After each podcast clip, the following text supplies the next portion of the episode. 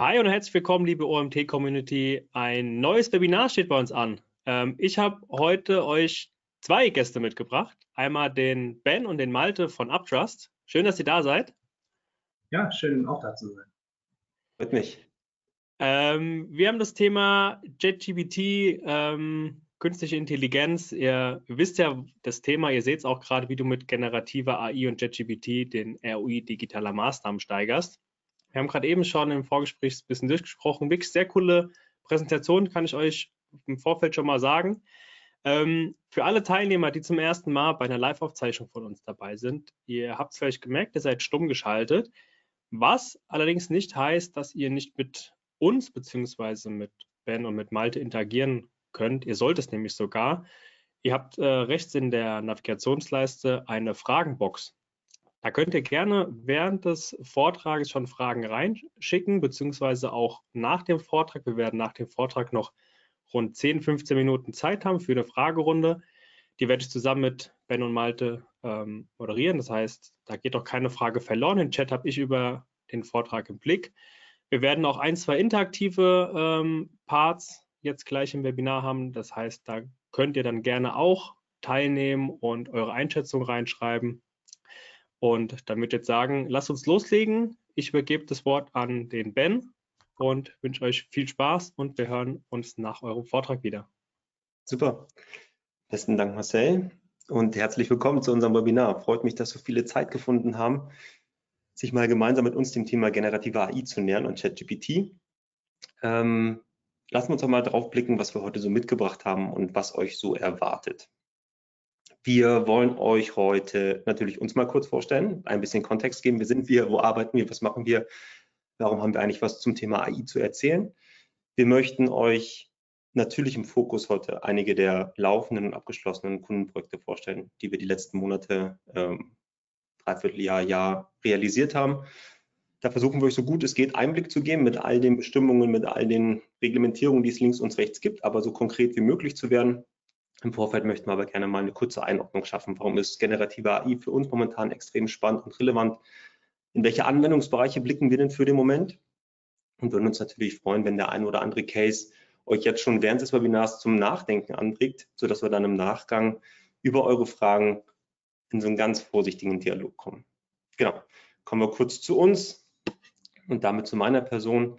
Ich bin Ben, ich komme aus der Nähe von Bremen, beschäftige mich seit über 15 Jahren schon mit digitalen Herausforderungen, Lösungen und Services, war immer schon auf Agenturseite und bin jetzt eben Teil der Customer Collective. Upthrust, Marcel hat es gerade schon gesagt, äh, in der Einladung steht Upthrust, wir sind Teil der Customer Collective, da kommen wir später noch mal ganz kurz drauf zu sprechen.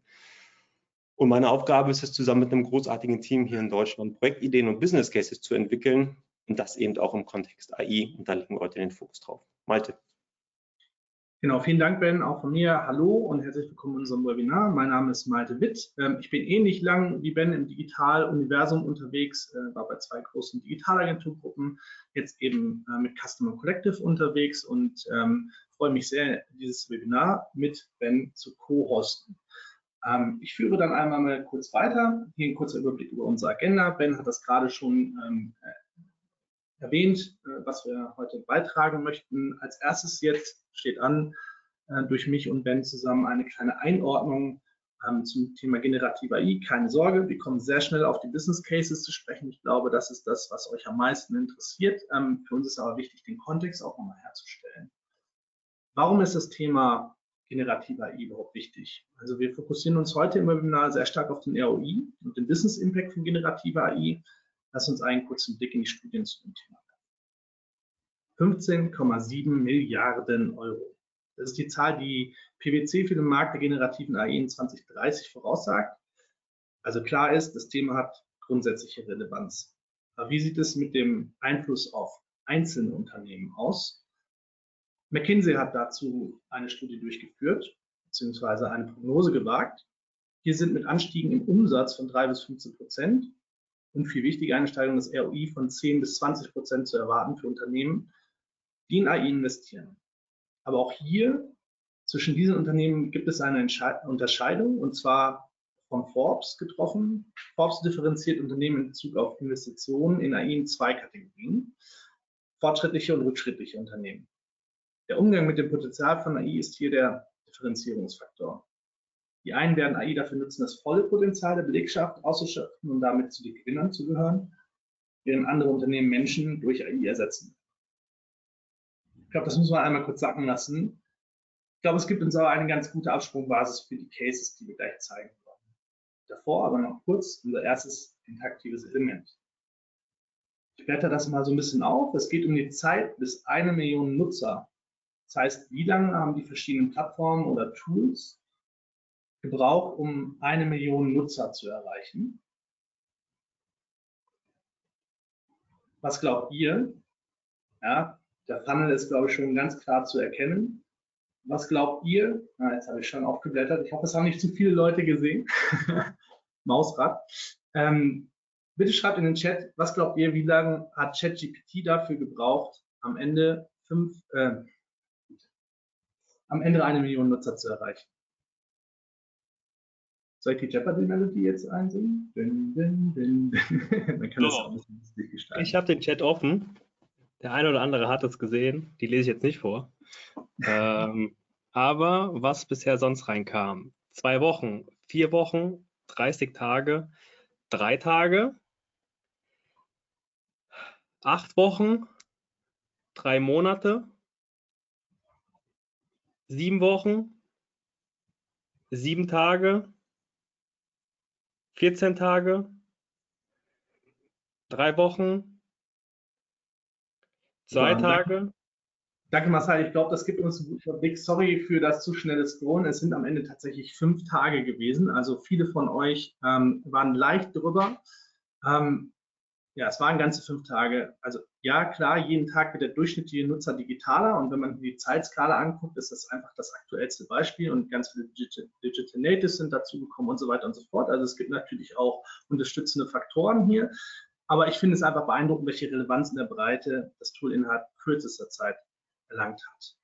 Bevor wir nun zu den sechs Customer Collective Kunden Cases kommen, die übrigens aus verschiedenen Ländern in Europa stammen, unter anderem natürlich aber auch aus Deutschland. Wir befinden uns in Deutschland, deswegen wollen wir auch deutsche Cases mitbringen.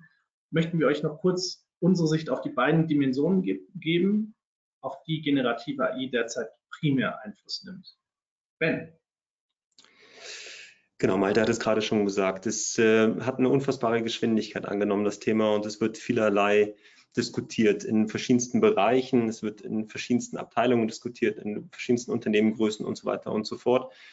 Deswegen war uns wichtig, eine Einordnung zu schaffen, wie kann man eigentlich den Einfluss von AI am Ende des Tages definieren. Und haben uns dazu entschieden, dass wir es in zwei Säulen, nenne ich es mal vorsichtig, unterteilen. Das eine sind die Unternehmensabläufe, also interne Prozesse. Und das andere ist dann wiederum die Customer Experience, also da, wo der Kunde, die Kundin am Ende des Tages mit der jeweiligen Lösung in Kontakt kommt. Und es ist komplett bewusst, dass das A nicht alle Säulen sind und nicht alle Dimensionen sind. Und uns ist auch bewusst, dass die beiden Themen total in, ähm, oder in einer sehr engen Beziehung zueinander stehen. Aber es ist wichtig, dass man versucht, erstmal eine grobe Orientierung zu schaffen, weil wir am Ende des Tages ja den Impact messen wollen. Also, welchen Impact kann generative AI auf das eine oder andere Thema haben? Deswegen müssen wir es ein Stück weit vereinfachen und strukturieren, um dann auch tatsächlich KPIs für uns zu definieren.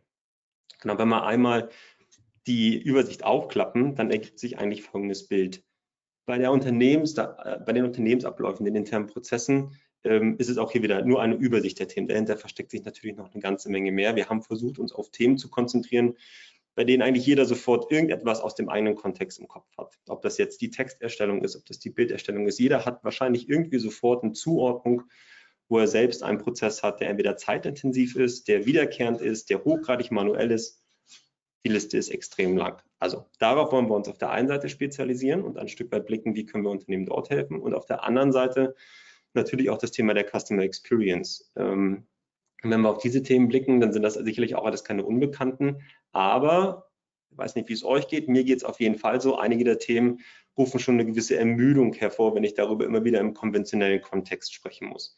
Deswegen ist es für mich sehr spannend, all diese Themen, die jetzt schon seit sehr langer Zeit diskutiert werden, wo es eine Vielzahl an Lösungen gibt, jetzt nochmal im Kontext der AI zu diskutieren. Und mit AI meine ich dann nicht, wenn ich auf das Thema verbesserter Kundendienst blicke, dass wir einen linearen Chatbot oder irgendeinen Chat-Call-Assistant irgendwo einbinden, sondern dass wir tatsächlich versuchen, eine echte Hilfestellung zu leisten. Deswegen hat sich bei uns intern so ein Stück weit der Sprech etabliert, dass wir, wenn wir über AI sprechen, auch über eine Form von Co-Piloten sprechen, der euch unterstützt, begleitet, automatisiert natürlich, aber in jedem Fall erstmal mehr Kontext verschafft und Dinge einfacher, schneller macht. Genau, und für uns, und das ist dann der Abschluss dieser Folie, ist es, diese Aufstellung schafft für uns ehrlicherweise die Ausgangsbasis, um in diese kritischen Pfade der Unternehmensbereiche reinzuleuchten, heutige Abläufe kennenzulernen, die Metriken zu verstehen, die sich damit verbinden, um dann neue Lösungsansätze entwickeln zu können. Und die wollen wir euch jetzt gerne mal vorstellen. Danke, Ben. Ähm, gehen wir gleich in Case ein. eins. Ähm, wir bewegen uns hier in der spannenden Situation eines Unternehmens, welches im Wirken von B2B zu, D, zu, äh, zu, D, zu, zu D2C ähm, sich erweitert. Bisher agierte man über Zwischenhändler und hat nicht an Endkunden verkauft. Um das Unternehmen zukunftsfähig auszurichten, shiftet man also sukzessive jetzt zu D2C als weiteres Standbein. Die konkrete Aufgabe an uns hier war es, mit Hilfe von generativer AI eine große Anzahl von Produkttexten zu generieren, die auf die Zielgruppe Endkunden in diesem Fall ausgerichtet sind. Natürlich gab es bisher nur wenige Produkttexte, die eben auf diese Zielgruppe ausgerichtet waren, bis gar keine, aber man hat dann natürlich welche erstellt als Muster. Vier Produktmerkmale, natürlich aufgrund der Herkunft aus dem B2B, ne, weil da geht es sehr, sehr stark darum, äh, welche Größen haben die Produkte, welche ja, Eigenschaften haben diese Produkte. Die Ziele waren neben der Erbringung des POC natürlich auch wirtschaftliche Ziele, Reduzierung der Erstellungszeit, eine Kostenersparnis und natürlich auch die Evaluierung des Potenzials für die weitere Verwendung. Herausforderungen in diesem Fall waren die limitierte Anzahl an Trainingsdaten, ähm, die tief in dem Unternehmen verwurzelte Herkunft und Denkweise B2B und in Bezug auf das Trainieren des Modells die Eingrenzung der Kreativität soll natürlich keine Produkteigenschaften erfunden werden. Das ist ja ein gängiges, bekanntes Problem äh, von äh, Modellen, dass diese auch gerne mal erfinden bis halluzinieren und ähm, das begleitet uns durch fast alle Cases, ähm, dass das eine Herausforderung war. Ähm, es gibt da aber effektive Möglichkeiten, das zu begrenzen. Ben, wie sieht denn der Business Case dahinter aus? Zum Glück einigermaßen einfach und lässt sich auch ganz gut gegenüberstellen.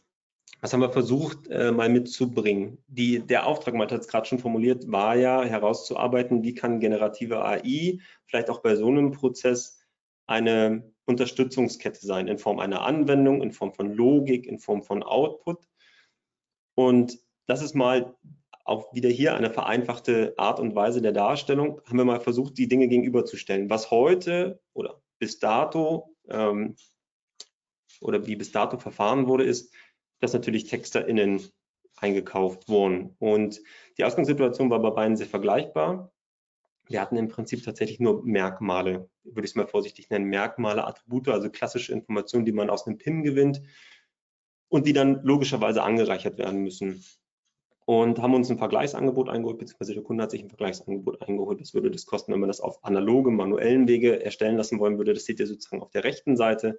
Also ist das Ziel, 2000 Produkttexte zu erstellen für eben genau diese Produkte zur Darstellung dann im jeweiligen Online-Shop. Ähm, und was rauskam, war, wir brauchen so ungefähr 30 Minuten je Text. Wir haben einen Stundenlohn von 75 Euro. Dann ist es einfache Mathematik und wir kommen so auf 70 bis 75.000 Euro Investitionsvolumen, um die Texte auf natürlichem Wege erstellen zu lassen. Wir sind sozusagen dagegen gelaufen und haben gesagt, ähm, was könnte denn eine Lösung sein, die nicht nur für diesen Anwendungszweck funktioniert, sondern wo könnte man vielleicht auch eine skalierende Lösung aufbauen und aufsetzen? Und haben dann im Prinzip all diese Informationen, die auch der analoge, klassische Weg erhalten hat, haben wir auch für uns verwendet, also alle Informationen eingespielt, haben die entsprechend vektorisiert, sodass sie uns zur Verfügung stehen, haben auch eine Wettbewerbsanalyse gemacht. Wer ist eigentlich im Wettbewerb mit ähnlichen Produkten noch unterwegs? Haben versucht, auch diese Texte auszulesen, zu verstehen, zu interpretieren, einfach damit wir eine bessere Trainingsgrundlage haben und sind dann eigentlich mit einem sehr interdisziplinären Team, bei dem der Kunde auch Bestandteil des Teams war, weil er natürlich auch den Feinschliff braucht, beziehungsweise immer wieder diesen, dieses gegens Bein treten, passt es, ist es richtig, man hat es gerade schon gesagt, ist es gelungen, ist es erfunden, ist es passt es überhaupt in den richtigen Kontext, damit wir so effizient wie möglich arbeiten. Genau, im Ergebnis waren es dann eben circa drei Sprints, die wir gebraucht haben. Jeder Sprint war eine Woche lang. Und im Kern ist genau das passiert. Wir haben versucht, alle Texte einzulesen, aufzuarbeiten, zu interpretieren, sodass diese dann über, wie ihr es heute wahrscheinlich auch kennt, wenn ihr ChatGPT nutzt, falls ihr es schon mal genutzt habt, mit ganz einfachen Prompts Texte erstellen lassen könnt. Und wenn man dann die Mathematik auf unserer Seite weiterführt, dann waren wir eben nach drei Wochen bei dieser Anwendung fertig. Das heißt, wir haben in diesen drei Wochen auch Textversionen iteriert von das funktioniert aber noch gar nicht und da hat er den Prompt nicht verstanden und da kommt aber tatsächlich noch zu viel Halluzination bei hinten raus, bis hin zu, ja, das ist ein Produkttext, der ist zu 80, 85, 90 Prozent unmittelbar nutzbar und muss vielleicht nur leicht noch so ein bisschen Touch-up verändert werden. Und das war unser POC. Genau, und schauen wir doch mal auf die Learnings, Malte. Genau, als Ergebnis kann man unter anderem festhalten, dass bereits während des POCs der ROI erreicht wurde. Ähm, das Coole ist, jetzt können quasi auf Knopfdruck mit hoher Qualität und Zuverlässigkeit und das in jeglicher Sprache der Welt Texte generiert werden, weil letztendlich das Modell nicht in Sprachen denkt, sondern in Vektordateien und diese dann wieder zusammensetzen in jeder Sprache der Welt. Was natürlich ehrlicherweise, Ben, natürlich auch im Vergleich zu einem herkömmlichen Texter und eben den Produkten dort, die eben in einer Sprache erstellt werden, ähm, eben deutlich skalierbarer ist. Aber festzuhalten ist auch, es ist ein kontinuierliches Lernen und Optimieren aus der Interaktion mit dem Modell und dem generierten Output. Das heißt, ähm, wenn man die Box öffnet, muss man dranbleiben und es stetig ähm, optimieren. Dafür natürlich mit jedem neuen Produkt, mit jedem neuen Land, was dazu kommt, extreme Skaleneffekte und extreme Ersparnisse gegenüber dem konventionellen Weg. Was sagen denn die Zahlen dazu denn?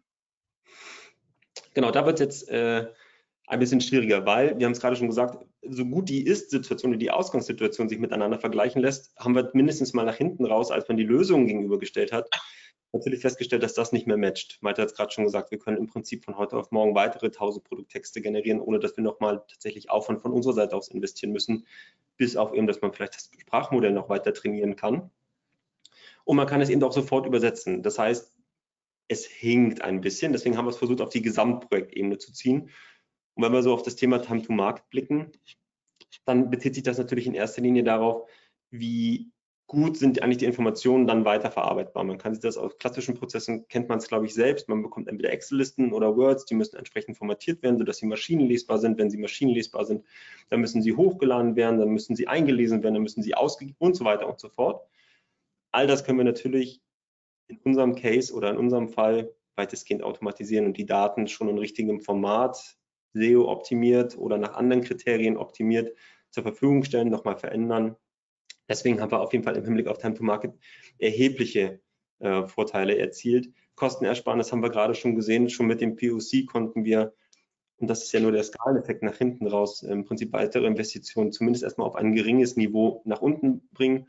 Und das Thema Zeitersparnis, na klar, ähm, mit dem POC als solchen können wir sofort neue Texte generieren lassen. Und das meine ich damit, ist es eben nicht immer klar zuordbar zu dieser ursprünglichen analogen Lösung, sondern dann ist es eher, wir haben die Inhouse-Teams enabled, dass sie jetzt selbst in der Lage sind, über eine Prompt-Eingabe Textbausteine generieren zu lassen, die medienneutral aufbereiten zu lassen, falls man sie tatsächlich in Broschüren verwenden möchte oder falls man sie im Magazin verwenden möchte oder im Newsletter.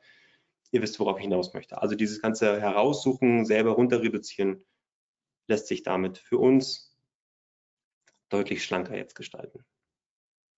Danke dir, Ben. Ähm, kommen wir zum zweiten Case. Bei diesem Projekt geht es darum, einem B2B-Unternehmen zu helfen, ungenutzte Potenziale zu hebeln, um neben einer internen Entlastung auch mehr Geschäft zu generieren. Also nicht das typische Effizienzsteigerung, sondern auch wirklich bares Geld auf der Kundenseite oder ungenutzte Potenziale zu heben. Die Situation war, Kundenanfragen vor allem von Kleinst- und Kleinkunden oder auch Neukunden konnten nicht vom vorhandenen Vertriebsteam, weil kleinteilig, weil eben sehr spezifisch, weil sehr unwissend und so weiter, sehr uninformiert ausreichend bearbeitet werden. Die Aufgabe war es, einen kompletten Prozess aufzubauen, mit dem generative, bei dem generative AI hilft, eine strukturierte Informationsaufnahme an erster Stelle zu gestalten, diese zu verarbeiten und als Output konkrete Angebote zu generieren. Dabei sollte es natürlich möglichst menschlich wirken. Menschen interagieren einfach gerne mit Menschen, einen hohen Grad an Individualität erreichen natürlich, weil die Menschen möchten sich natürlich auch in dem wiederfinden, mindestens im Angebot, bestenfalls sogar in der Kommunikation. Und natürlich muss genau gearbeitet werden, denn unbrauchbare Angebote helfen weder dem Kunden noch dem Unternehmen, kann im Zweifelsfall sogar zu Problemen mit potenziellen Kunden oder Kunden führen. Herausforderungen gab es in Bezug auf die Customer Journey, vor allem in der Nutzerführung, also diese dazu bekommen, zukünftig wirklich über diesen einen Input-Kanal Anfragen zu stellen, weil natürlich hier auch verschiedene Möglichkeiten zu Kontaktaufnahmen bisher gab. Ähm, Dabei natürlich auch über die Nutzung von AI aufzuklären und nicht Leute einfach blind das nutzen zu lassen, in dem Glauben, dass sie mit einem Menschen interagieren, sondern das Thema sollte man unserer Haltung nach auflösen, beziehungsweise ist immer kundenspezifisch diskutiert, aber bisher sind wir meist zu der Einschätzung gekommen, das auch aufzulösen. Und natürlich deutscher Kunde, das Thema DSGVO, Datenschutz. Äh, hier geht es immerhin um deutsche Kunden- und Personendaten. Das heißt, ähm, da immer die Frage, äh, wohin dürfen die Daten gehen? Äh, mit Sicherheit nicht in ein öffentliches Modell, was dann zum Anlernen genutzt werden darf. Mit Sicherheit nicht auf Server, ähm, die außerhalb der EU oder in diesem Fall sogar außerhalb von Deutschland liegen. Ähm, das Thema wird uns auch öfter begleiten bei den Herausforderungen. Ben, wie sieht denn der Case hier aus? Äh, schon deutlich schwieriger als beim ersten im Hinblick auf Vergleichbarkeit herstellen. Denn Malte hat gerade schon gesagt, das gab es ja im Vorfeld noch nicht. Also genau diese, dieses Scoring der einzelnen Leads hat dazu geführt, dass man sich einfach ab einem gewissen Scoring nicht mehr weiter mit den Leads befasst hat. Entsprechend ging es für uns darum, einen Case aufzubauen, der so ein Stück weit sich aus den Daten bezieht, die man aus dem klassischen Lead Scoring schon kennt. Also was hat es eigentlich an Durchschnittszeit gebraucht, sich mit Kundenanfragen auseinanderzusetzen, Angebote zu qualifizieren, Rückwand zu stellen, auf Sonderwünsche einzugehen und so weiter und so fort. Und haben das mal versucht zu betrachten mit dem Kunden aus einer Personalumverteilung. Was würde man machen, wenn man einen Piloten auch auf analoger Seite schaffen würde, indem man tatsächlich versucht, einfach Personal dem Ganzen gegenüberzustellen, wohl wissend, dass das Personal eigentlich an anderer Stelle sehr viel effizienter eingesetzt werden würde, und zwar bei all den Kunden, die sehr viel vielversprechender sind für den Moment.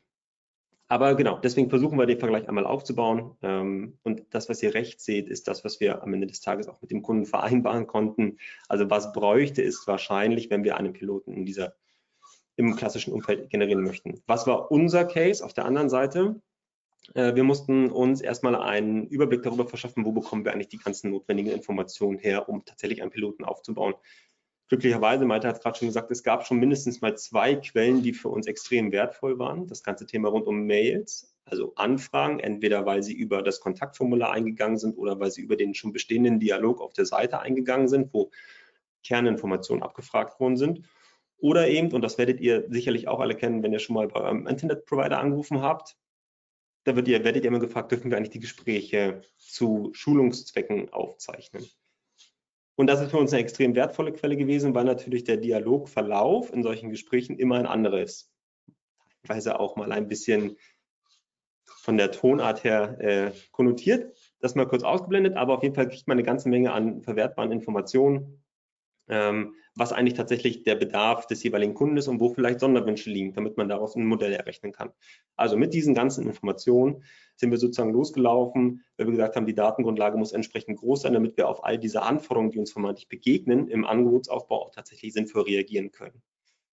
Was haben wir dann gemacht? Auch da, das Modell wird sich jetzt sehr ähneln, deswegen versuche ich es jetzt etwas reduzierter zu gestalten. Auch da sind wir in einen Sprintrhythmus gegangen. Auch dort haben wir ein interdisziplinäres Team aufgestellt. Ähm, auch hier war der Kunde Bestandteil dieses Teams, um die Qualität der Angebote und der Informationen sozusagen messen zu können und natürlich auch die richtigen Guidelines zu definieren. Denn noch viel mehr, als wir das gerade beim ersten Case diskutiert haben, geht es hier darum, hier darf nichts erfunden werden. Am Ende des Tages kommt hier ein Angebot dabei raus, da darf keine Versprechung gemacht werden, da darf nicht irgendwie irgendetwas im rechtlichen Sinne oder im funktionalen Sinne oder auch im nicht funktionalen Sinne dazu gedichtet werden.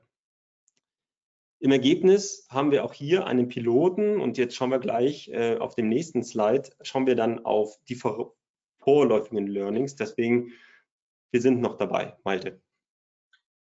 Danke, Ben. Das Projekt ist nach derzeitigem Stand auf jeden Fall ein Erfolg.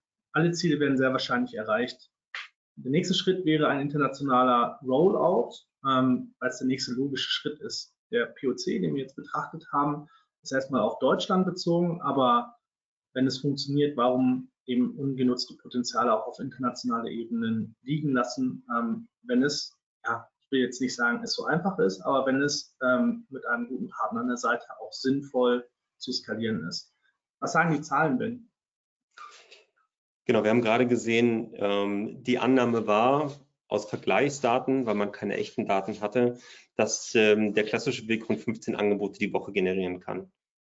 Ähm, mit unserer Lösung lassen Sie 27 Angebote im Schnitt die Woche generieren, was schlichtweg daran liegt, weil eine KI natürlich parallelisieren kann, was ein Mensch brutal schlecht kann oder bis, nur bis zu einem gewissen Grad.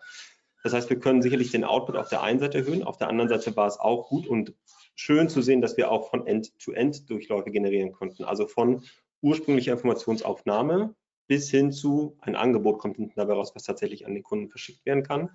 Es gab aber eben natürlich auch Angebote, das hat der Malte gerade schon angedeutet, wo es nochmal eine Kontrollstufe braucht, eine Art von Korrektiv, um zu schauen, Informationen wurden vielleicht nicht richtig verarbeitet. Also auch da wurde wieder ein Regelwerk von unserer Seite aus implementiert, was genau auf diese potenziellen Fehler achtet und dann entsprechend einen anderen Weg auslöst. Und zwar bitte korrigiert das Angebot noch einmal, bevor es dann an den Kunden geht.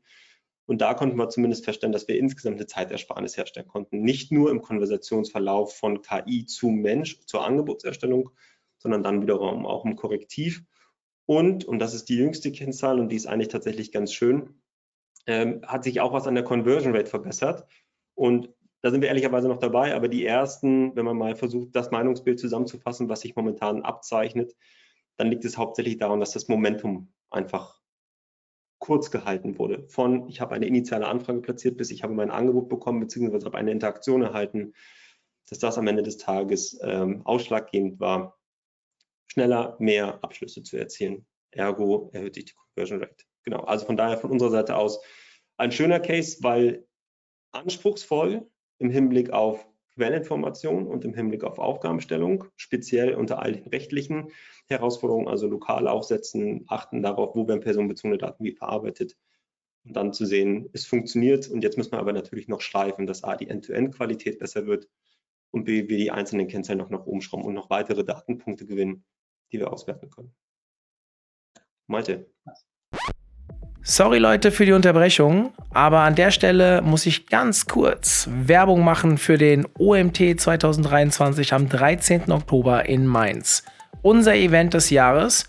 Und falls du noch kein Ticket hast, jetzt unter omt.de slash Konferenz. Die URL findet ihr natürlich auch in den Show Notes. Jetzt ein Ticket buchen, nach Mainz kommen und mit uns eine geile Zeit haben. Und jetzt geht es weiter. Danke, Ben. Kommen wir zum dritten Case. Der ist ein bisschen leichter verdaubar. Ähm, vielleicht ganz gut, so von einem Spannungsbogen her auch mal etwas sehr, sehr leicht nachzuvollziehendes mit einzustreuen. Hier bewegen wir uns wieder im B2B-Umfeld, in dem regelmäßig für Events Visuals kreiert werden müssen. Äh, die Aufgabe war recht einfach gestellt. Es müsste auch mit Hilfe von AI möglich sein, die hierbei entstehenden Kosten und den Zeitaufwand für die Kreation von Visuals, insbesondere mit Fotografen, Fotoshootings, echten Modellen, Location und so weiter deutlich zu reduzieren. Da wir aber hier in einem fotorealistischen Bereich unterwegs sind und oftmals Visuals mit echten Menschen, also echt aussehenden Menschen generiert werden müssen, war das zum Zeitpunkt des Startes POX, also so vor drei, vier Monaten, noch eine echte Herausforderung. Auch die Verwendungs- und Urheberrechte sind natürlich immer eine Herausforderung. Die Rechtslage ist noch unklar, zumindest in unserer Einschätzung, ähm, und von Land zu Land, Unternehmen zu Unternehmen und der Interpretation derer sehr unterschiedlich. Ähm, das waren auf jeden Fall die größten Herausforderungen. Ben, was sagt denn der Case? Genau, der ist tatsächlich wieder schön und einfach gegenüberzustellen und glaube ich auch sehr greifbar. Ähm, schauen wir kurz auf die rechte Seite zuerst. Genau. Äh, klassischerweise wurde ein Shooting ausgelöst, hat Malte gerade schon umschrieben und beschrieben. Und in diesem Shooting ähm, wurden in der Regel so 20 bis 25 Key Visuals erarbeitet, die für unterschiedlichste Verwendungszwecke dann später genutzt wurden. Ähm, was mit einem Shooting natürlicherweise einhergeht, ist nicht nur der personenbezogene Aufwand, die richtigen Menschen an den richtigen Ort zu bringen, ähm, sondern dann eben, man bindet sie eben auch tatsächlich dann vor Ort für genau diese Aufgabe. Entweder ist die Location außerhalb und entsprechend deswegen zieht man Menschen aus dem ursprünglichen Arbeitsumfeld raus oder, oder, oder, oder. Genau, aber in Summe konnten wir festhalten, dass wir, die, dass wir sozusagen unsere Challenge Laufbit genau gegen dieses ursprüngliche Angebot kostet ein Shooting für die 20 bis 25 Keybeschütz mit allen weiteren Adaptionen, die da selbstverständlich dazugehören und mit all den Möglichkeiten, die man dann auch auf traditionellem Wege hat, mit Bildern noch umzugehen und diese entsprechend zu verarbeiten, liefen wir ungefähr gegen 25.000 Kosten, äh, Euro Kosten einmalig. Unser Case kam sozusagen von der anderen Seite.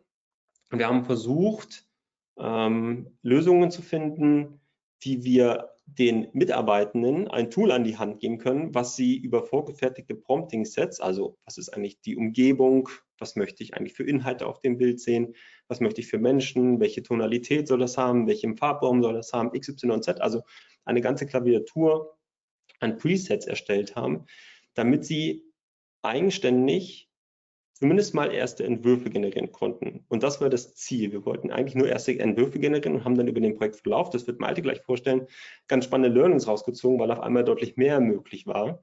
In jedem Fall ist der Business Case ein, in dem Fall ein extrem einfacher, weil wir tatsächlich nur einen Sprint benötigt haben, denn die Tools waren heute schon da. Die bekanntesten sind sicherlich Midjourney und Co., ähm, wo wir Bilder generieren konnten für die jeweiligen Teams innerhalb der jeweiligen Unternehmung.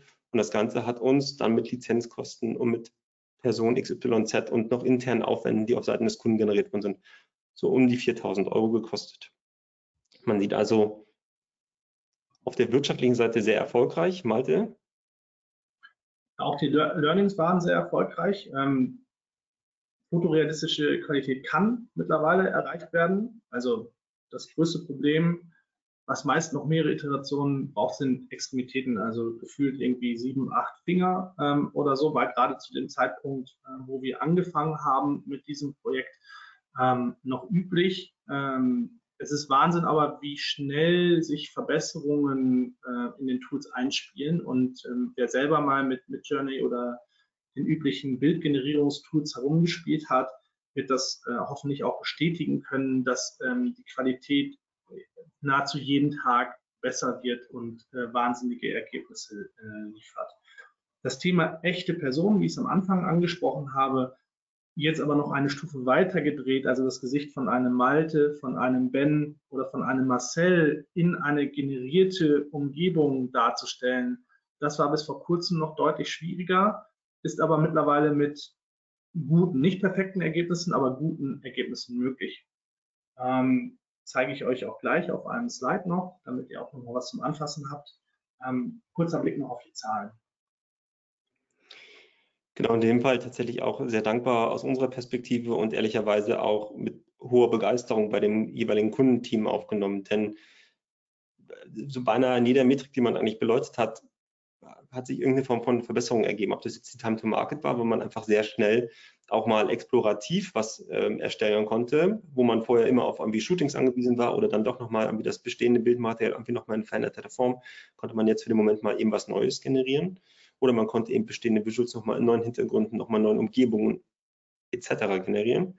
Das hat dazu, auch dazu geführt, dass man eine ganze Menge mehr an Vielfalt hat, die man out of the box die einem out of the box zur Verfügung steht. Zeitersparnis zwangsläufig. Ähm, diese ganze Overhead, der mit Planung und Recherche und was nicht alles dazugehört äh, für so ein Fotoshooting, der ist weggefallen. Ergo ergibt sich unmittelbar die Zeitersparnis und natürlich die Kostenersparnis, haben wir gerade gesehen, ist mehr oder weniger sofort gegeben. Uns ist komplett bewusst, ähm, ich glaube, das muss man immer noch mal mit dazu sagen, das sind jetzt auf die blanken Zahlen gedacht. Natürlich geht das Projekt an der Stelle auch noch weiter und natürlich werden wir das iterieren, das hatte Malte ja gerade schon gesagt. Ähm, aber damit man es einmal kurz greifen kann, ähm, auch für später nochmal, es ist nicht immer mit unfassbaren Investitionen verbunden, kleine Veränderungen, kleine Verbesserungen herzustellen. Und in dem Fall, glaube ich, sehr, sehr greifbar, weil ein e, unfassbarer Impact sich für das Team ergeben hat. Ja, und vor allem, wenn man die langfristige Perspektive betrachtet, werden, werden die obsolet als Experten. Wir haben einen gewissen Wissensvorsprung gehabt, weil sich eben unsere Squads, weil sich unsere Kolleginnen und Kollegen damit sehr früh beschäftigt haben und es in ihren Arbeitsablauf integriert haben. Das heißt, da war am Anfang auf jeden Fall noch ein Wissensvorsprung zu den internen Mitarbeitern. Wenn die aber eben da dann getriggert werden, äh, rangehen und Lust haben, daran auszuprobieren und zu iterieren, ist der Learning-Effekt, gerade wenn man eben begleitet wird am Anfang, sehr, sehr groß, sodass eigentlich die weiteren Schritte ohne uns als Agentur möglich sind und eben von den Unternehmen weitergeführt werden können. Wenn dann nochmal Rückfragen dazu sind ähm, äh, oder nochmal explizit Schulungen oder der Mitarbeiterkreis erweitert werden soll, dann ist es gar kein Problem.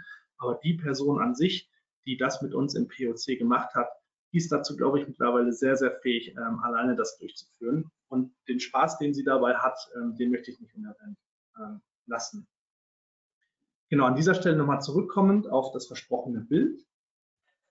Und da möchten wir eine Einladung für euch aussprechen. Heute in einer Woche findet ein Webinar ähm, statt, welches von Upfrust Customer Collective selber organisiert wird. Und zwar zum Thema, und deswegen haben wir es an diesem Business Case gepackt, Creative Visuals and Ads with AI. Arthur und Brent auf Englisch, möchte ich gleich als kleiner Disclaimer mit dran ähm, stellen, werden durch dieses Webinar führen. Und wenn ihr einmal die echten Bilder, die unten sind, von den beiden anguckt und dann das hier recht klar erkennbar KI-generierte Bild im Hintergrund, zurückzukommen auf den Punkt, dass es mittlerweile eben auch klappt, echte Gesichter in generierte Umgebungen einzubringen. Wir sind uns alle einig, wir können das erkennen, dass es KI generiert ist. Das fällt mir bei anderen fotorealistischen Bearbeitungen mittlerweile sehr, sehr schwer bis unmöglich. Hier ist es, glaube ich, erkennbar. Das war auch der Grund, warum ich vorhin gesagt habe, keine perfekten Ergebnisse, sondern gute Ergebnisse. Aber lass uns dieses Gespräch nochmal in drei Monaten führen. Das ist eben diese irre Geschwindigkeit, die gerade angenommen. Einladung, ähm, hier unten seht ihr den Link, aber ihr kriegt dahinter das Slide Deck zugeschickt, dann könnt ihr einfach draufklicken und kommt dementsprechend auch ähm, zu dem Webinar, um euch da zu registrieren, wenn ihr Interesse habt. Ihr seid herzlich eingeladen. Kommen wir zu unserem vierten Case, ähm, drei Stück insgesamt noch. Hier ist der Kontext, wir sind im B2C-Konzernumfeld unterwegs. Mit einer sehr großen Kundenbasis, die über verschiedene Kanäle, aber primär das Telefon, den Kontakt mit dem Unternehmen sucht. Die Erstlösungsquote mit ja, klassischen FAQs, wie ihr sie alle kennt, oder einem herkömmlichen Chatbot war nicht zufriedenstellend, sodass wir gefragt wurden, ob wir einen AI-Powered Chatbot bauen können. Und dies ist ein laufendes Projekt, das heißt, wir können euch ähm, ja, bedingte Insights geben ähm, und vor allem natürlich in dem Case bedingte Zahlen rausgeben. Das Ziel hier ist aber natürlich klar, neben den Business-Zielen des Unternehmens, Kostensenkung durch Reduzierung des Anrufsauskommen, Erhöhung der Erstlösungsquote durch digitale Maßnahmen, geht es natürlich aber auch um den Joy of Use der Nutzer und natürlich dadurch wiederum um die Kundenzufriedenheit. Wenn die Erstlösungsquote, was für das Unternehmen positiven Impact hat, erhöht wird, ist es natürlich auch zufriedenstellender für den Kunden, dass er nicht enttäuscht eine digitale Maßnahme abbricht, um dann zum Telefonhörer zu gehen und dann nochmal 17 Minuten in der Warteschleife äh, zu hängen, um dann im Zweifel auch auf jemanden zu treffen, der vielleicht gerade nicht gut gelaunt ist oder das Problem auch nicht lösen kann. Deswegen, ähm, das ist auf jeden Fall ein sehr, sehr enger Zusammenhang.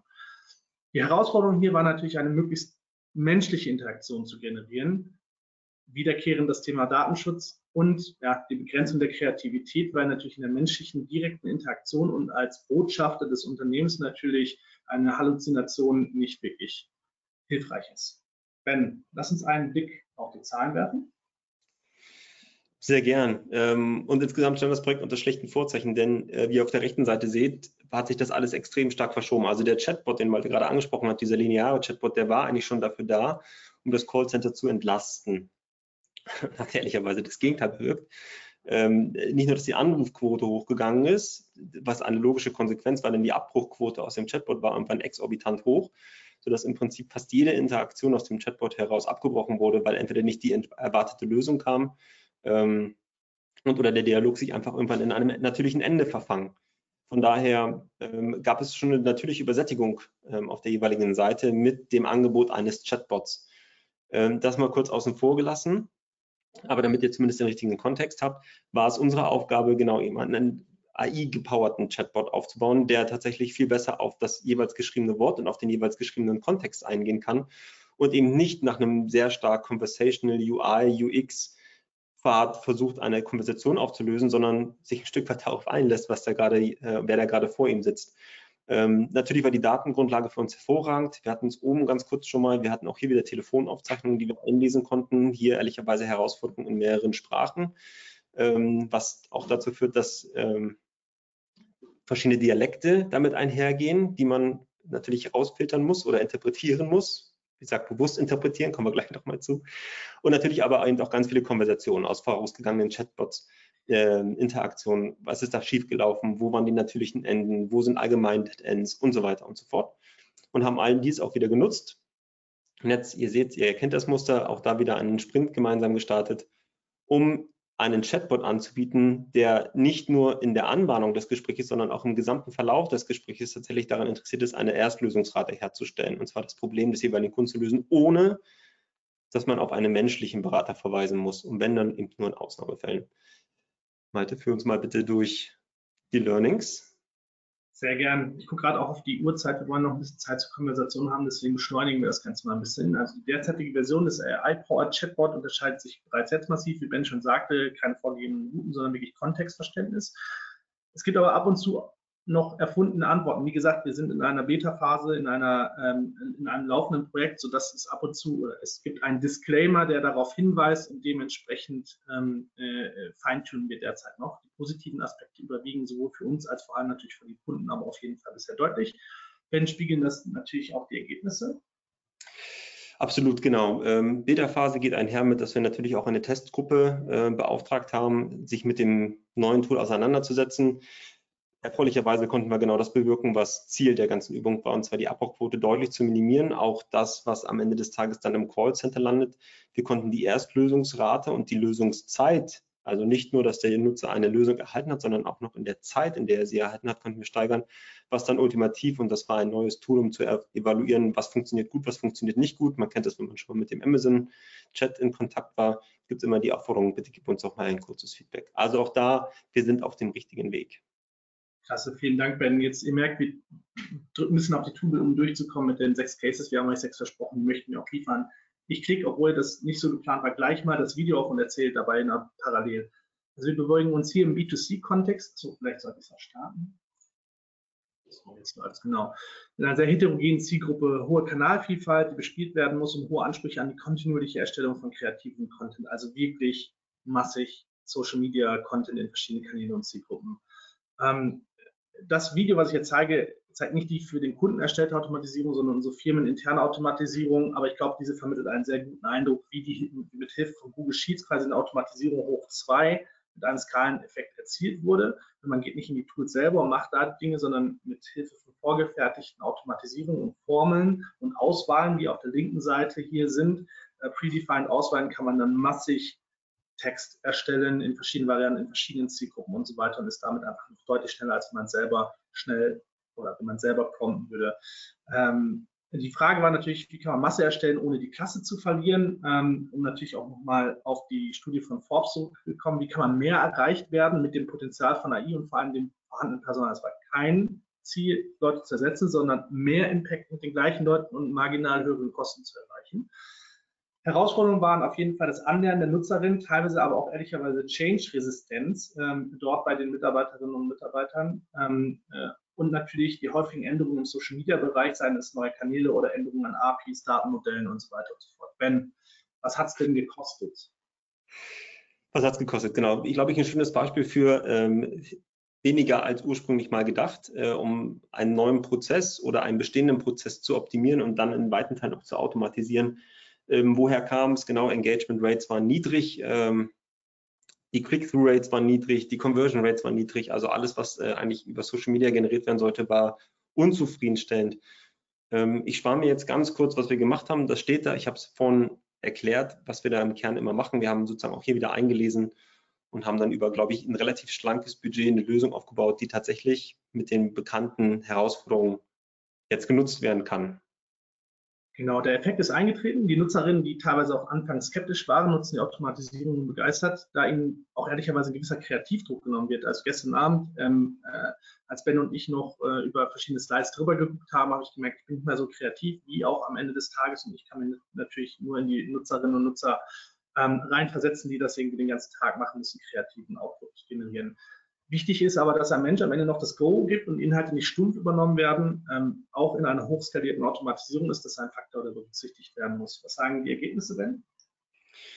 Spiegeln zum Glück auch genau das wieder. Ähm, nicht nur MitarbeiterInnenzufriedenheit auf der einen Seite, sondern eben auch tatsächlich äh, Kundenzufriedenheit, wenn man so möchte. Das heißt, wir haben mehr Engagement in den jeweiligen Posts, in den jeweiligen Kanälen. Wir haben eine höhere Click-Through-Rate ähm, und wir haben natürlich eine erhebliche Zeitersparung. Ihr habt es gerade so ganz leicht im Video gesehen wie ich äh, über einfach Formeln übernehmen, über verschiedene Kanäle, über meine Redaktionspläne gehen kann und Elemente, Inhalte erstellt werden. Klasse, dank dir.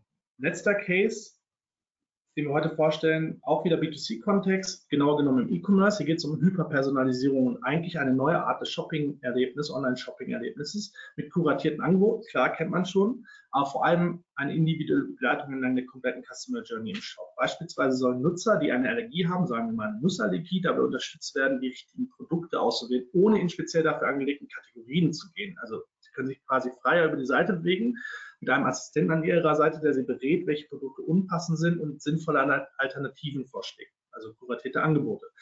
Das soll natürlich zu einem positiven Effekt auf der Business-Seite und den üblichen Metriken führen, aber natürlich auch die, den Joy of Use und daraus resultierende Word of Mouth Weiterempfehlung, ey, probier das mal aus, das ist ziemlich cool, ähm, führen. Herausforderung waren, die Nutzer am Anfang dazu zu bekommen, das auszuprobieren und das dafür auch persönliche Daten anzugeben, Überraschenderweise ist ein Geburtsdatum und eine Adresse nicht in unserer Wahrnehmung so privat wie eine Nussallergie, ähm, als auch das Modell so zu trainieren, dass es beispielsweise Zusammenhänge zwischen Zutaten und No-Gos wie Allergien, Nussallergie versteht. Wenn das uns schnell noch auf den Case gucken. Genau, äh, unfassbar spannender Case, äh, zumindest für mich, ähm, als wir ihn damals begleitet haben ähm, genau, Ausgangssituation eigentlich ganz okay und es ging auch nicht darum, jetzt konkret Metriken im klassischen Sinne zu steigern, sondern es ging darum, gibt es vielleicht eine neue Form von kuratiertem Einkaufserlebnis, weil man eben festgestellt hat, dass sich, dass sich natürlich die Kaufgewohnheiten und auch die Besonderheiten, die damit einhergehen, durch die jeweiligen NutzerInnen extrem verändert hat, dass Menschen heute einfach anders einkaufen online, als sie das noch vor vier, fünf Jahren gemacht haben. Also den, den Markt nicht klassisch einfach online zu benehmen. Genau, aber kurz, ähm, genau, es sollte eine hochpersonalisierte Begleitung aufgebaut werden, die sich mehr oder weniger aus allen Produktinformationen speist und alle Produktinformationen als Merkmale, Attribute etc. einliest, um dann entlang der Intoleranzen oder ähnliches Empfehlungen aussprechen zu können und dann am Ende des Tages auch Warenkörper zusammenstellen zu können. Einmal durchgerechnet, knapp 150.000 Euro, bis dann eine Lösung für die EndnutzerInnen, in dem Fall auch wieder eine Testgruppe, zur Verfügung stand. Genau, wir dürfen nicht zu den genauen Werten oder Potenzialen sagen, aber wir können sagen, dass der ROI zwischen drei und sechs Monaten erzielt werden kann nach dem rechnerischen Modell und derzeit, ähm, Stand jetzt, zeigt auch alles darauf, dass das so realisierbar ist. Genau, wir konnten eine hohe Adaption nach anfänglichen Anlaufschwierigkeiten in der Testphase feststellen ähm, also die Nutzer dazu zu bewegen, A, die Daten einzugeben, die scheinbar sehr privat sind, aber natürlich auch ähm, äh, diesen äh, zu nutzen ähm, und durch zahlreiches Variieren mit der Vorteilsargumentation, mit dem Call to Action, also ein Stück weit Growth Marketing oder Growth Ansatz, ähm, haben wir effiziente Wege finden können. Wir haben eine extreme Abhängigkeit zu der Qualität der Produktdaten festgestellt. Ich, ist, glaube ich, nachvollziehbar, denn das Modell kann natürlich nur so gut Daten, wie die Daten sind, auf Basis dessen es trainiert wurde oder eben die zur Verfügung stehen. Und witzigerweise oder etwas unerwartet kam für uns ein Potenzial für das Unternehmen äh, ans Tageslicht von Nutzern, die dann auch ähm, die Nachfrage an Rezepten äh, hatten und sich wünschen quasi das als letzten Beratungsschritt, weil sie jetzt den Shopping-Prozess als Beratung empfunden haben, was man denn aus diesen kuratierten Zutaten oder Produkten, die einem in den Warenkorb gelegt wurden, dann auch ähm, ja, zu einem äh, Rezept beziehungsweise zu Mahlzeiten zusammengestellt werden kann. Und das wird gerade explodiert, ob das ähm, tragfähiger Business Case ist, auch da reinzugehen für das Unternehmen, was eben sehr stark aus dem E-Commerce bisher kann, kommt. Genau, wie spiegelt sich das auf der Ergebnisseite wieder? Ähm, schön ist zu sehen, was passiert ist, nicht, es wurde damit nicht nur gespielt, natürlich wurde auch damit gespielt, zwangsläufig, deswegen war auch Blacklisting, war natürlich auch alles Mögliche von Menschen gesucht worden. Ich habe eine Latexallergie, haha, was darf ich noch kaufen? Ähm, sondern die Leute haben tatsächlich auch Warenkörbe, kuratierte Warenkörbe dann tatsächlich bestellt mit einem ungefähren oder durchschnittlichen Warenkorbwert von 45 Euro und mehr. Ähm, was schön war, fast jede dritte Nutzerin hat tatsächlich mit diesem äh, mit, dieser Applikation interagiert und hat versucht herauszufinden, wie kann ich damit arbeiten, was kann ich reingeben, was kommt raus. Ähm, wir haben eine durchschnittliche Einkaufszeit von acht Minuten gehabt, bis ich dann herausgefunden habe, was passt, was passt nicht. Natürlich auch nochmal mit Produktalternativen, weil mir das Produkt vielleicht zu teuer ist oder, oder, oder und konnten die Abbruchquote insgesamt senken. Ähm, also im Vergleich zur ursprünglichen Abbruchquote, die eigentlich schon gut war auf der Seite, aber eben speziell für die Applikation.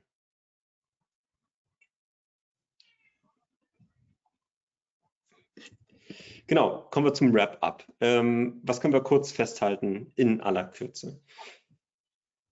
Wir hatten es vorhin aufgemacht, die zwei Anwendungsbereiche, in denen wir denken, und zwar interne Prozesse und dann wiederum auch Customer Journey. Und ich glaube und ich hoffe, dass es uns auch gelungen, ein Stück weit zu transportieren.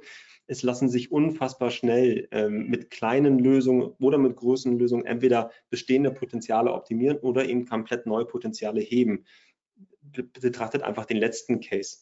Ähm, es hilft uns, und das ist nicht immer nur linear, sondern teilweise auch mehrdimensional, ehrlicherweise, weil es nicht nur eben dann klassische Metriken bedingt ähm, und diesen ganz einfachen ROI errechnen lässt, sondern wir haben auch gesehen, wir bedingen auch andere Teile. Entweder durch, weil wir interne Arbeitsabläufe vereinfachen oder mehr Enablement in einzelne Abteilungen geben, die jetzt nun viel eigenständiger sind und Zeit auch wiederum auf andere Dinge verwenden können, weil auf einmal große Blocker rausfliegen, wie zum Beispiel das Fotoshooting.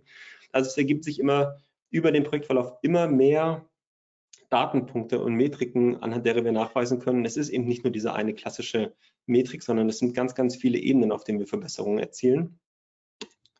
Und natürlich zuletzt bedeutet es eben auch, sich ein Stück weit einen Wettbewerbsvorteil zu verschaffen an gewissen Punkten. Und das, das ist jetzt ein, das ist ein bisschen der Malus an dieser Präsentation, dass wir natürlich nur in Teilen eine gewisse Tiefe erreichen dürfen bei den jeweiligen Kundenprojekten, weil sich natürlich auch die Kunden eine gewisse Positionierung davon erhoffen und versprechen.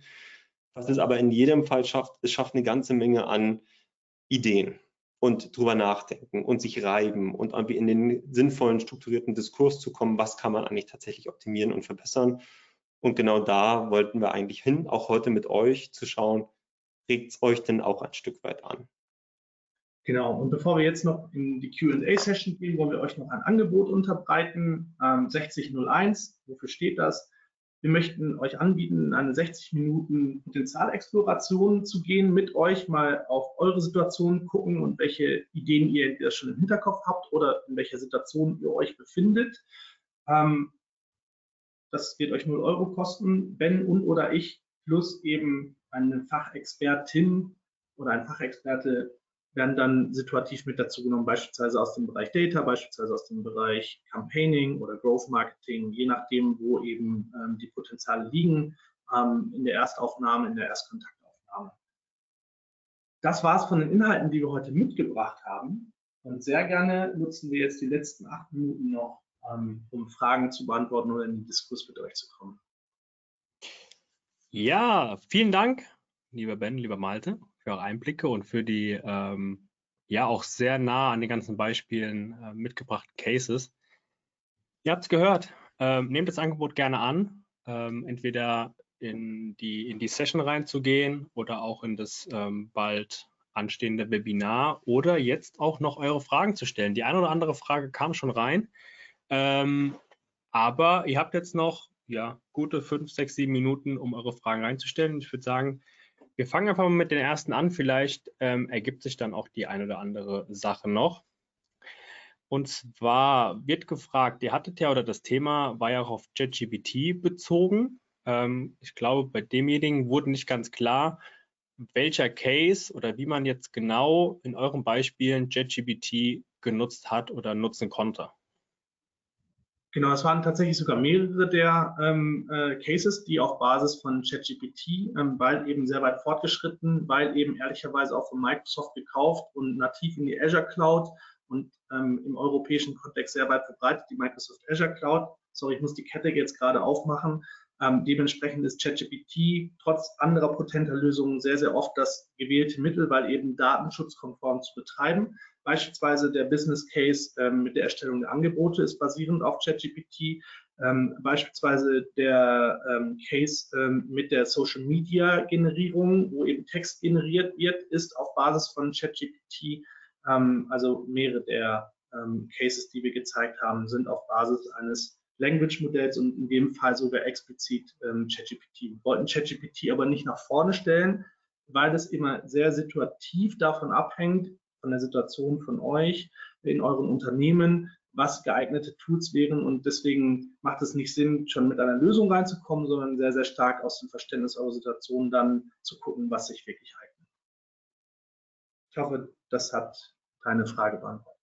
Genau, vielleicht nur als Ergänzung ähm, ist bei den Kontexten, die wir euch gerade vorgestellt haben, war eben doch oftmals das Thema Datenschutz in irgendeiner Art und Weise relevant. Deswegen ist genau der Einwurf von Malte sehr richtig. Das ChatGPT haben wir immer diese klassische Web-Oberfläche äh, vor den Augen. Und wir können uns durchaus auf ChatGPT in die Projekte verlängern, müssen dann aber eben genau das machen. Wir müssen lokale Instanzen aufsetzen, die dann datenschutzkonform oder eben lokal bei dem jeweiligen Kunden betrieben. Aber das, was ihr seht, das, was die am Ende des Tages die NutzerInnen nutzen, um zum Beispiel Social Media Posts zu verlängern oder ähnliches oder um Angebote aufzubauen oder um Prompts abzusetzen, das ist dann die Oberfläche von ChatGPT. Vereinfacht, individualisiert und adaptiert. Okay, cool.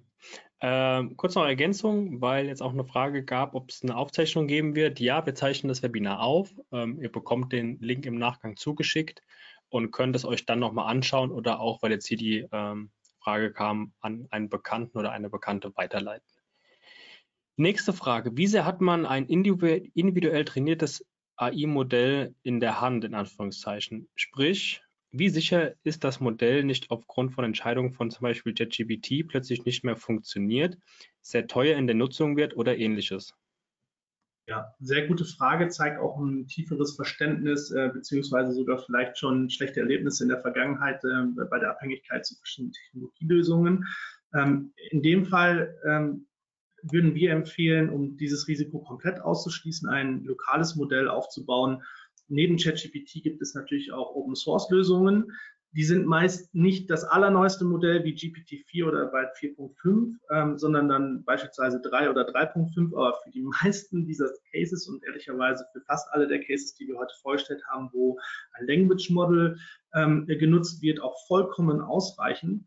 Und da ist man dann natürlich nicht mehr herstellerabhängig. Das ist eine, eine gute Abwägung, die man treffen will. Gerade die Implementierung von OpenAI ähm, äh, oder ChatGPT besser gesagt in die Azure Cloud ist eine sehr, sehr mächtige Verbindung, die auch datenschutzkonform in Deutschland und Europa zu betreiben ist man dann natürlich die Vorteile hat, immer neuestes Modell und so weiter und so fort. Wenn man sich aber lösungs- oder herstellerunabhängig aufstellen macht, da gibt es auch Lösungen, die eben auf Open Source Basis ähm, basieren und dementsprechend die Herstellerabhängigkeit hier äh, reduziert bzw. ausgeschlossen wird. Okay. Und Gleiches gilt übrigens auch für alle anderen ne, Bildgenerierungstools, Video-Tools, Text-to, nee, Video-to-Text, Text-to-Video und so weiter und so fort. Also äh, da gibt es auch eine Breite an ähm, Toolchain, die nicht äh, herstellergebunden ist. Das ist eine sehr gute Überleitung, als ob du jetzt äh, die, die Fragebox offen hättest. Nämlich die nächste Frage wäre, verwendet ihr außer JetGPT auch andere AI-Tools, zum Beispiel für die Erstellung von Bildern, Videos und so weiter? Ja, also wenn magst du, sonst rede ich die ganze Zeit. Voll, vollkommen in Ordnung, ich springe sonst gerne rein. Ähm, ja, definitiv, genau. Ähm, es kommt auch immer ein Stück weit auf den jeweiligen Kunden an, ähm, auch was die Lizenzrechte anbelangt, auch was die Bestimmung anbelangt. Wir vergleichen durchaus verschiedene Sprachmodelle oder eben grundsätzlich Language-Modelle miteinander im Hinblick auf deren Fähigkeiten. Wir blicken drauf, was die anderen großen Anbieter machen, was Google macht und so weiter und so fort ähm, und versuchen dann gemeinsam mit dem Kunden eine bewusste Entscheidung zu treffen. Aber definitiv, also genau, es, es wird ja immer so gerne nur auf ChatGPT geblickt oder es wird immer nur auf Midjourney geblickt und es gibt aber unzählige Tools, ähm, wo unsere Kolleginnen versuchen, einigermaßen Überblick zu behalten und dann auch das zu wählen, was einigermaßen robust ist ähm, und was, um die vorherige Frage noch ein Stück mit aufzugreifen, was eben auch eine gewisse Langlebigkeit hat, ne, was dann nicht von heute auf morgen beendet wird. Also um es einfach zu beantworten, ja, wir können das gerne in einer der Sessions, weil jetzt, glaube ich, dann das zu lange dauern würde, mal durch diesen Toolstack durchgehen, den wir zumindest für den Moment im Blick haben. Und sind es alles kostenfreie äh, Modelle oder würde da auf einen potenziellen Kunden auch da noch ein Kostenapparat zukommen? Genau, also es gibt kostenfreie Tools. Alles, was Open Source ist, geht eher in Richtung kostenfrei. Alles, was eben herstellergebundene Dinge sind, das kann man jetzt nicht eins zu eins so nutzen, aber erstmal als, grundsätzlich äh, als grundsätzliche Orientierung. Ähm, ChatGPT kostet beispielsweise 20 Dollar im Monat, die Pro-Version ähm, äh, und äh, 18 Euro irgendwas ist es dann im Monat. Also es sind jetzt auch nicht wirkliche Unkosten dahinter. Aber ja, es gibt eben Modelle, die kosten oder es gibt eben Anbieter, die Produkte anbieten, die etwas kosten und es gibt Anbieter, die ähm, äh, ihre Produkte frei zur Verfügung stellen, dann gegebenenfalls wieder in einem Trade-off für ähm, Daten oder eben mit Limitierungen nur fünf Prompts in der Stunde oder wie auch immer. Da gibt es ganz verschiedene Modelle und die Anbieterlandschaft wächst jeden Tag in einem Maße, dass man gar nicht mehr den Überblick überhalten, äh, behalten kann. Also mir Ehrlicherweise gelingt es nicht mehr. Deswegen konzentrieren wir uns auch auf äh, die vor allem, die schon eben wirklich einen Business Impact generiert haben, ähm, um ja wie gesagt, für euch solche Cases generieren zu können und ähm, trotzdem aber natürlich immer zu gucken, welche Dinge sind neu, um dran zu bleiben für euch. Okay. Wir haben jetzt noch eine Frage reinbekommen, die würde ich gerade noch machen und dann mit Blick auf die Uhr, dann sind wir schon durch. Man liest hin und wieder, dass KI-Modelle immer in Anführungszeichen dümmer werden. Ist hier aus Expertensicht auch eine solche Tendenz erkennbar und könnte es tatsächlich sein, dass die aktuell prominenten Modelle in eine Sackgasse laufen, die ev eventuelle Technik vielleicht doch noch viel länger braucht, um in der Breite angewendet werden zu können? Ich würde sagen, klares Jein.